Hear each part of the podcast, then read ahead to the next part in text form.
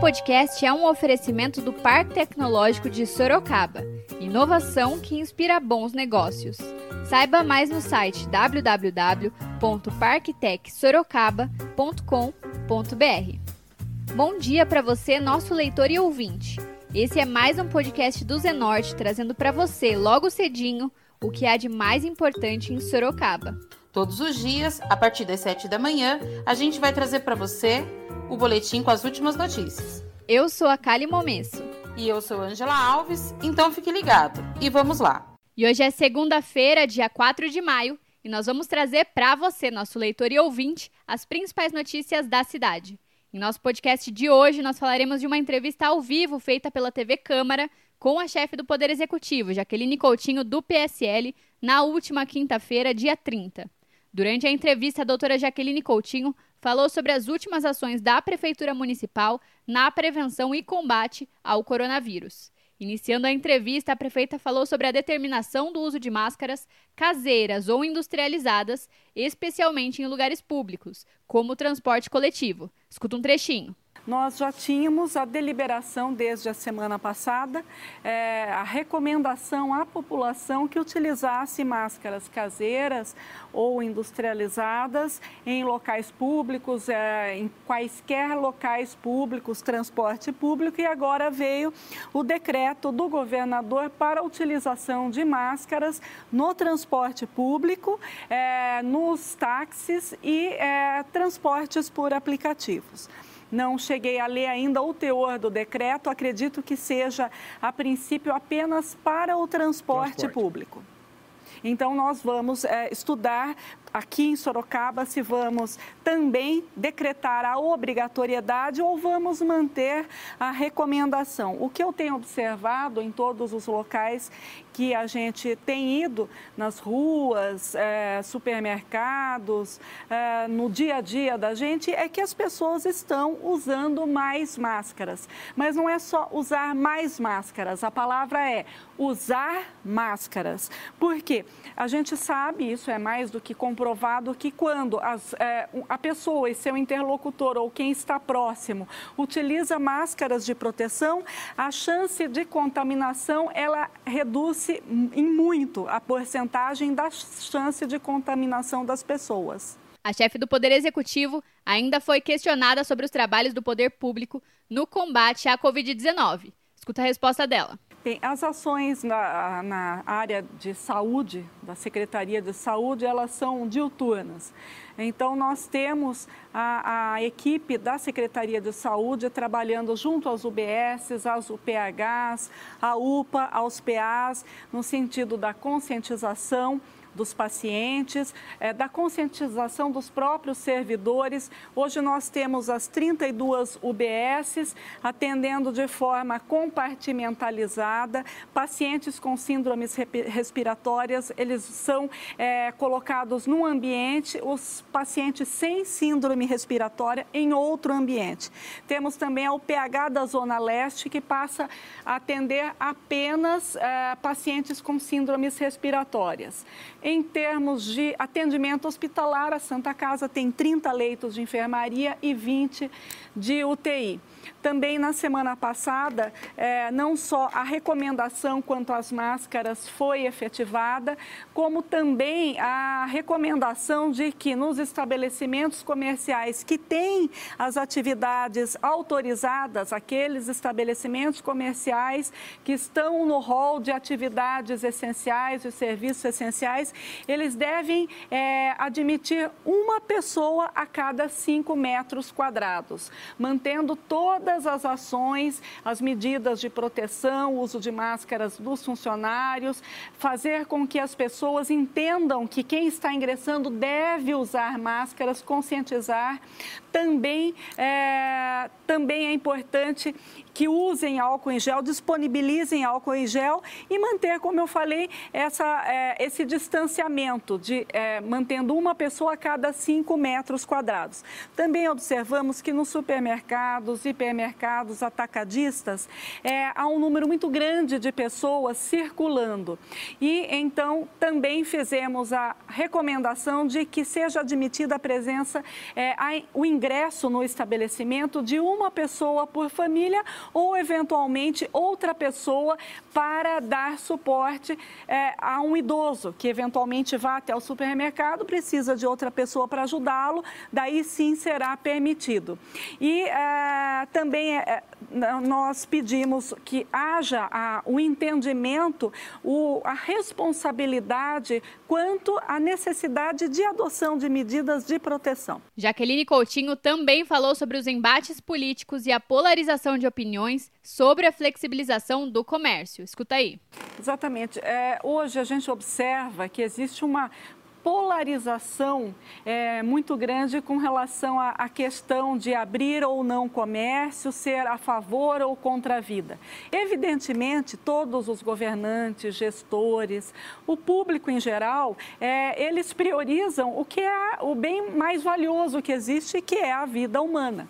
Então, é, nós adotamos todas as medidas no sentido de preservar a saúde, preservar a vida. Veja que Sorocaba foi o primeiro município município do estado de São Paulo a decretar o estado de emergência no dia 13 de março. E por conta dessa decretação do estado de calamidade que sobreveio ao estado de emergência e todas as medidas que adotamos é que Sorocaba, hoje, dentre as cidades do mesmo porte, ela ostenta é, uma curva estável no número de casos confirmados, casos suspeitos e de óbitos. Então, isso por quê? Porque houve adoção de medidas preventivas, cautelares e a semelhança do que o governo federal é, fez na sua lei federal, depois o decreto estadual do governador, nós, aqui no município, também expedimos decretos, portarias, é, instrumentalizando é, no sentido daquilo que podia ou não podia abrir. Não é? E aqueles que podiam abrir, as atividades que podiam abrir com restrições, enfim, é, aquelas atividades que são essenciais. Se nós formos considerar é, no conjunto, todas as atividades têm a sua essencialidade. A prefeita de Sorocaba comentou sobre a situação dos salões de beleza, que foram caracterizados como serviços essenciais em seu decreto que foi derrubado por uma decisão judicial. Escuta só. A, a, o serviço essencial, ele se caracteriza, evidentemente, diante da demanda da população, eis porque é essencial. Se não houvesse demanda, seria secundário. Seria um serviço que não há, não há procura, não é o caso. A demanda da população por salões de beleza e barbearia é algo relevante, por quê? Porque o salão de beleza e barbearia, ele está dentro do contexto de saúde, Sim. de higiene pessoal, de higiene da coletividade, assim como os escritórios de advocacia está dentro do contexto da necessidade do, jurídica que o cidadão tem de fazer um requerimento ao poder judiciário, necessidades muitas vezes emergenciais, através de ações cautelares, medidas é, cautelares, liminares e também as lojas de tecido, porque é nas lojas de tecido que a gente adquire os tecidos para fabricar as máscaras. Hoje, inclusive, com determinação do governo do estado de se utilizar no transporte público, coletivo ou privado. Então, vocês vejam que essas três, eu não digo flexibilização, é que flexibilização virou a palavra do momento, né? Que a mídia acabou é, dando uma grife. Não é flexibilização, é a inserção de três atividades econômicas essas que eu mencionei, que são necessárias e caracterizam uma essencialidade diante da, do clamor da população. Vejam que nunca nós teremos aglomeração aglomeração dentro de uma loja de tecido. Ninguém vai aos bandos, ninguém vai de dois, três, dez pessoas dentro de uma loja de tecido. Assim como nos salões, eles teriam que se adequar conforme nós é, autorizamos as normas de higiene a um padrão de distanciamento, lembrando que é uma pessoa a cada cinco metros quadrados e a utilização de máscaras. Enfim, todas as medidas de proteção para os funcionários e para os clientes. Jaqueline Coutinho disse que solicitou ao setor jurídico da prefeitura que estude a possibilidade de recorrer ao Supremo Tribunal Federal, o STF, para argumentar sobre a recente decisão da Corte quanto às medidas de prevenção e combate à pandemia. A prefeita, que é bacharel em direito, sustentou que, para ela, a decisão foi clara no sentido de considerar que as três esferas são concorrentes quando se trata de legislar sobre a saúde. Portanto, não só o Estado, como também o município, são autônomos para deliberar sobre restrições e serviços essenciais no âmbito de prevenção e combate à pandemia. Escuta um trechinho. Eu conversei com o secretário é, jurídico para que a gente possa, é, eventualmente, identificar um instrumento legal que possamos recorrer ao STF para aclarar, esclarecer essa decisão. Embora eu entenda como operadora do direito que sou, que à luz da decisão é, que foi em sede colegiada por unanimidade no STF em 15 de abril agora, próximo passado, é no sentido de que existe autonomia do poder é, público municipal, do poder público estadual, é, em relação às decisões de restrição do poder público federal, já que os entes federados, União, governo, Estado e município, detêm autonomia para deliberar sobre determinados assuntos, determinadas das ações. Isso, inclusive, está previsto na Constituição Federal. E a competência para deliberar sobre ações na área de saúde pública, de acordo com o artigo 23, inciso 2 da Constituição Federal, é clara. É uma competência é, de legislar concorrente, ou seja, União Estados e municípios podem legislar de acordo com as suas especificidades dentro do seu território. Essa decisão é clara, o ministro Marco Aurélio, ele explana nesse sentido, o ministro Edson Fachin também, de forma que eles entendem que é, os entes federados, Estado, município e União podem estabelecer quais são os serviços essenciais e quais as restrições podem ser impostas dentro do seu município, estado ou do governo federal. O governador do estado, João Dória, do PSDB, informou que pacientes da capital poderão ser transferidos para hospitais do interior em caso de superlotação dos hospitais de São Paulo. A chefe do Poder Executivo comentou sobre a capacidade de leitos da cidade caso seja necessário. Escuta só. Pois é, é, aí, de fato, diante das ações que adotamos e da é, potencial contenção da curva epidemiológica, isso hoje, isso hoje, não sabemos amanhã. Existe a previsão de um pico da curva epidemiológica do coronavírus ser é, a partir do dia 30 de abril, por volta de meados de maio. Isso. Cada hora falam de um momento de pico, mas nós temos de nos ater aquilo que as autoridades de saúde, os agentes de saúde, as secretarias de saúde, a própria, é, o próprio Ministério da Saúde aponta. É, definitivamente nós estamos controlando, nós temos níveis é, aceitáveis, estáveis para a curva epidemiológica, considerando cidades do mesmo porte. Nós nos preparamos, nós nos preparamos com aquilo que dispunhamos. Contratualizamos leitos dentro daquilo que era possível com a Santa Casa. Nós temos as UPHs, que têm pouquíssimos leitos de emergência dentro daquilo que já. Te... Vejam que a gente tem que atender não é só o paciente do coronavírus. Nós temos os demais pacientes com doenças pré-existentes, pessoas que foram operadas em situação de emergência, pacientes com traumatologias em razão de acidentes, com problemas é, de, de cardiopatias, neurológicos.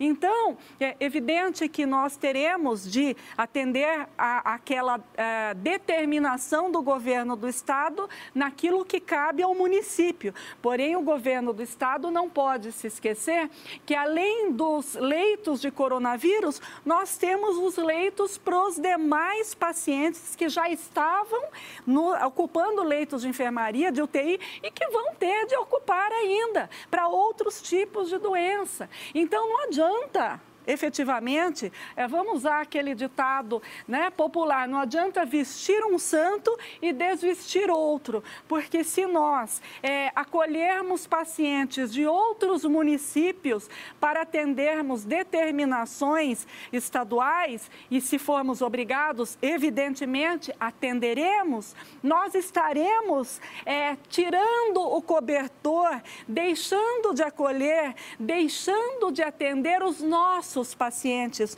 os nossos munícipes que podem vir a óbito se não tiverem leitos aqui no município. A doutora Jaqueline falou sobre a possibilidade de um lockdown, ou seja, um protocolo de emergência que impede que pessoas saiam de casa. Escuta aí. Sim, porque veja bem, a gente tem que ter a prudência e a coerência necessária para sopesar as situações, aquilo que é, se evidencia necessário, primordial no momento. É evidente que se nós tivermos uma curva de evolução da doença, do coronavírus, descontrolada, desproporcional, que se aumente muito o número de casos confirmados. Hoje nós temos 142, que se aumente muito o número de óbitos. Hoje nós temos 21, considerando desde o primeiro caso de óbito de coronavírus, que foi em 17 de março. Nós temos 21 óbitos, 21 mortes mortes é, por coronavírus. Não se esquecendo que dentre essas 21 mortes, 78, 80% é de pacientes com mais de 65 anos, 70 anos e com doenças pré-existentes imunodeprimidos. Então, é, se houver necessidade de um lockdown, é óbvio que a gente não vai se furtar a fazer porque, como eu já disse, repito, antes de ser agente política, eu sou é, uma pessoa, sou uma servidora pública, ainda sou. Me aposentei como servidora pública do Estado, hoje sou servidora pública com cargo eletivo. E a minha obrigação é efetivamente não satisfazer interesses outros que não sejam os, interesses maiores de preservação da vida, vida, da saúde dos municípios, com com as medidas que se fizerem necessárias, ainda que impopulares, mas se necessárias, elas serão adotadas. E a vereadora Yara Bernardi, do PT, fez sua participação pelos comentários. Ela que pediu que a prefeita analise dois projetos de lei de sua autoria para o combate à Covid-19.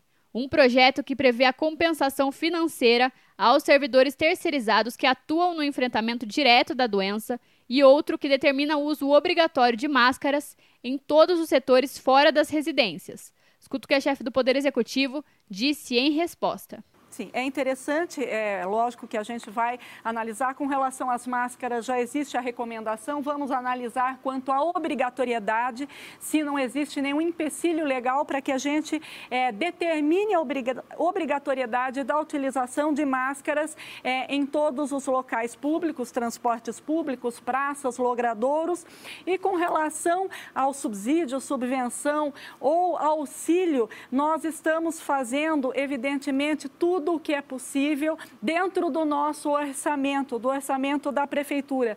Não se esqueçam que, diante da pandemia, é, tudo aquilo que a prefeitura arrecadava, ela diminuiu hoje na ordem de, hoje é o gráfico entregue hoje pelo secretário da Fazenda. Nós temos uma frustração, ou seja, não recebimento, uma perda de receita de 33,43% hoje, um dia terço. 3 de abril. Hum. Então, a nossa receita que seria X, hoje ela é menos 33,43% de arrecadação para a gente poder utilizar nas ações previstas, muitas não serão concretizadas. E lembrem-se que os gastos com assistência social aumentaram muito, os gastos com a saúde aumentaram muito, é, o subsídio para o transporte nós mantivemos, mesmo diminuindo em 40% a, a, a, a frota, hoje é, roda em 40%.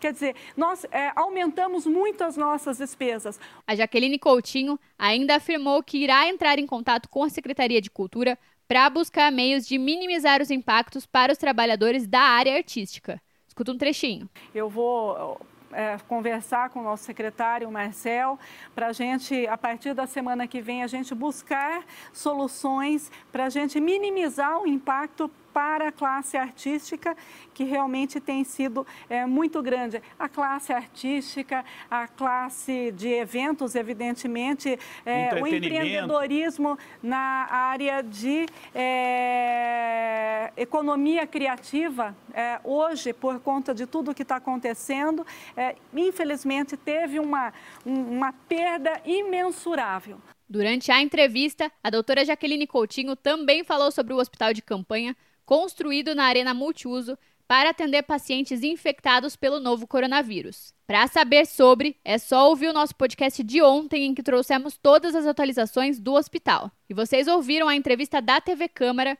com a prefeita de Sorocaba, Jaqueline Coutinho, do PSL. A gente segue acompanhando as medidas tomadas pelo executivo no combate e prevenção à Covid-19 e traz mais informações em breve. Agora a gente muda de assunto e fala de previsão do tempo. De acordo com o Instituto Nacional de Meteorologia, o INMET, esta segunda-feira deverá ser de sol entre nuvens. A temperatura máxima deve chegar a 26 graus e a mínima deve ser de 11 graus aqui em Sorocaba.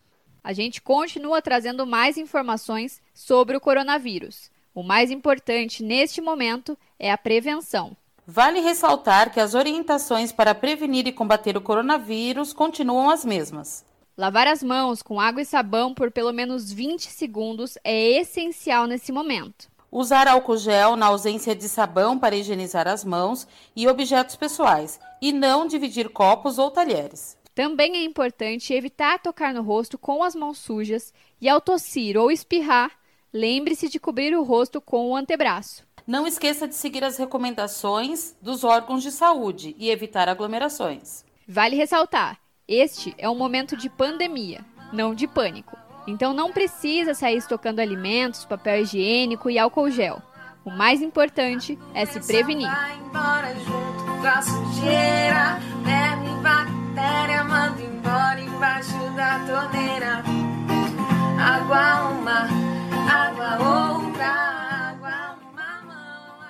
E agora você escuta o recado de um dos nossos apoiadores, Predial Novo Mundo. Escuta só. Novidade na cidade. Loteamento Parque Vista Bárbara. Terrenos comerciais e residenciais a partir de 154 metros quadrados. Um bairro misto totalmente planejado para sua família viver bem.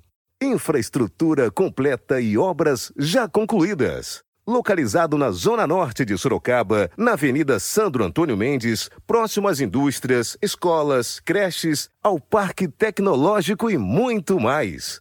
De fácil acesso pela Avenida Itavuvu e pela Avenida Antônio Silva Saladino. E a oportunidade de entrada facilitada. Parcelas a partir de R$ 799,99 com financiamento direto na loteadora. Venha para o Parque Vista Bárbara, seu novo bairro, sua nova vida. Realização e vendas predial Novo Mundo. Ligue já 3141 5300. E esse foi mais um podcast do Zenorte, trazendo para você as últimas notícias de Sorocaba. E a gente volta amanhã cedo com mais notícias. porque se tá ao vivo, Impresso. ou online, tá no Zenorte.